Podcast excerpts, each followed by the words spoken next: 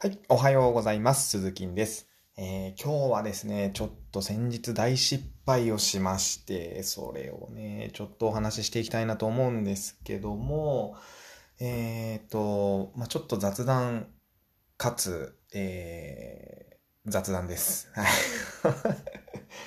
あのですね、あの、最近家電製品をレンタルできるじゃないですか。ご存知の方も多いかなと思うんですけど、でね、先日、あの、床拭きロボット、あの、床掃除じゃない、床拭きロボットの方ですね、を、えーレンタルしたんですよ。あの、レンティオっていうところでね、レンタルできるんですけど、数千円で。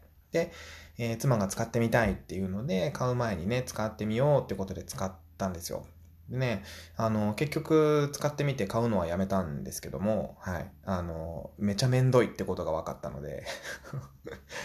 でね、次はね、あの、これもね、妻がどうしても欲しいんだって、あの、強く懇願していた、えー窓拭きロボット。はい、これまたロボットなんですけども、あの、2階の窓の外側って、手が届かないところってめっちゃあるじゃないですか。で、あれをね、なんとかこう掃除したいって言って、なんか、こう長いね、あの、ゴム、ゴムのあの窓掃除するやつみたいなの買ったりとか、で、あの、外から、こう、ホースでブシャーっと水かけたりとかね、してくれてたんです、妻が。でも全然取れないと。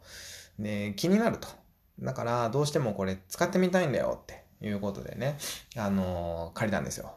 でね、借りるときに、あの、窓の厚みによって機種が違うと、えー妻が言っていて、で、うちの窓何ミリって聞いてきたんですね。で、いや、わかんねえな、そんなのと思って。で、でもね、これね、なんか最低が5ミリから10ミリなんだよねって言ってたんで、まあまあそんなもんだろうと思って、適当にね、あの仕事中だったんで、ね、仕事してたんで、まあ適当にね、あの、あ、じゃあそれでいいんじゃない？って言って言ったんですよ。いや、もうこれがね、大失敗でしたね。あのね、うん実際届いて使ってみたらね、動かないんですよ。その窓拭きロボットがね。で、ピーピーピーってずっと言ってるんですよ。なんなんこれ？っつって。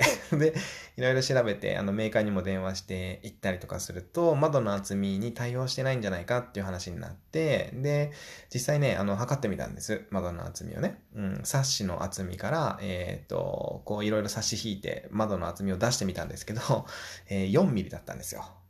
ちの窓がね。でもその対応している機種は5ミリから10ミリの窓じゃないと窓拭きできないよってあの歌っている機種で、えー、あえなくね、ダメだったんですね。でね、ここで7000円を失ったわけです。はい。あの、14泊15日借りるのに7000円だったので、いやー、まずったなと思って。まあまあ自分がね、蒔いた種なのでしょうがないっちゃしょうがないんですけど、まあここから学んだこととしては、えー妻の話はやっぱりしっかり聞かなきゃいけないなということでございました。はい。えー7000円を失いました。はい。ということで今日は以上になります。また次回の放送でお耳にかかりましょう。バイバイ。